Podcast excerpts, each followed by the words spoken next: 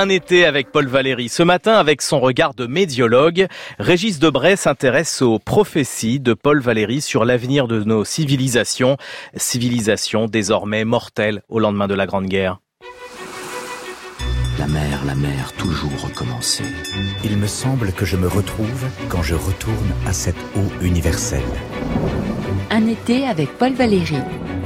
À peine sorti des sables, je fais des pas admirables dans les pas de ma raison.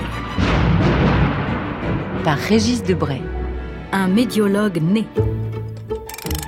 Pourquoi cet homme tranquille, ni sociologue ni historien, a-t-il pu saisir les lignes de force de notre monde Par l'attention qu'il a portée aux petites choses, plutôt qu'aux grands événements qui n'en sont que l'écume.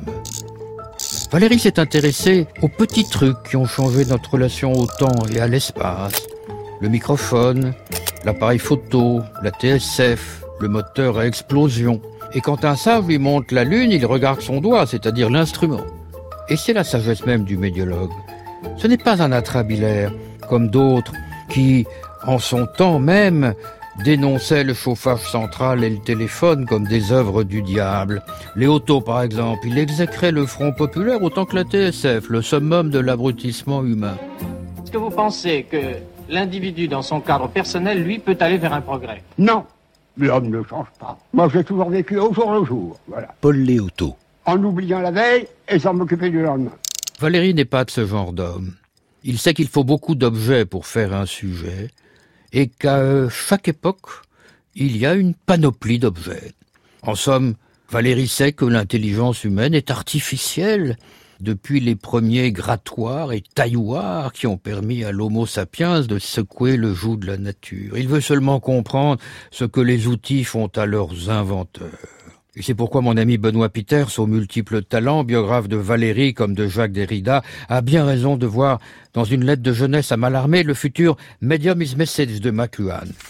Cette lettre dit J'ai simplement songé, cher maître, à comprendre dans une même figure tout ce en une chose et le moyen, où depuis la bêche, la plume, la parole, la flûte jusqu'aux fugues et au calcul intégral, une théorie de l'instrument. Et de fait, Valérie évoque quelque chose qui allait exister.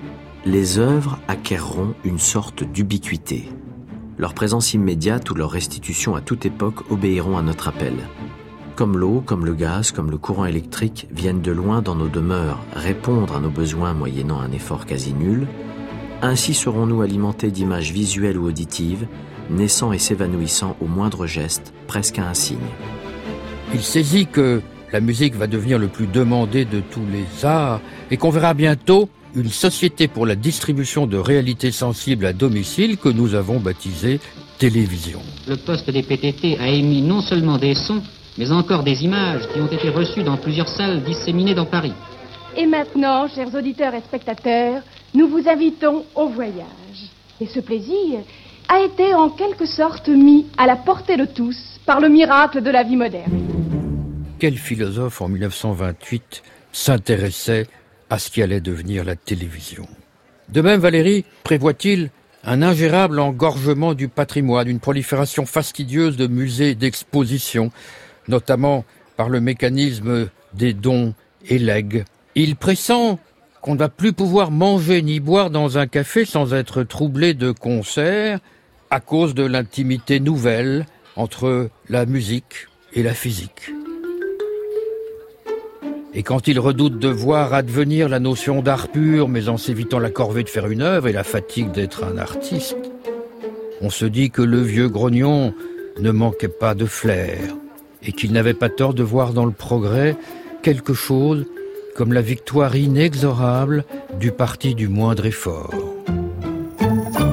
Un été avec Paul Valéry de Régis Debray, réalisation de Xavier Pestugia.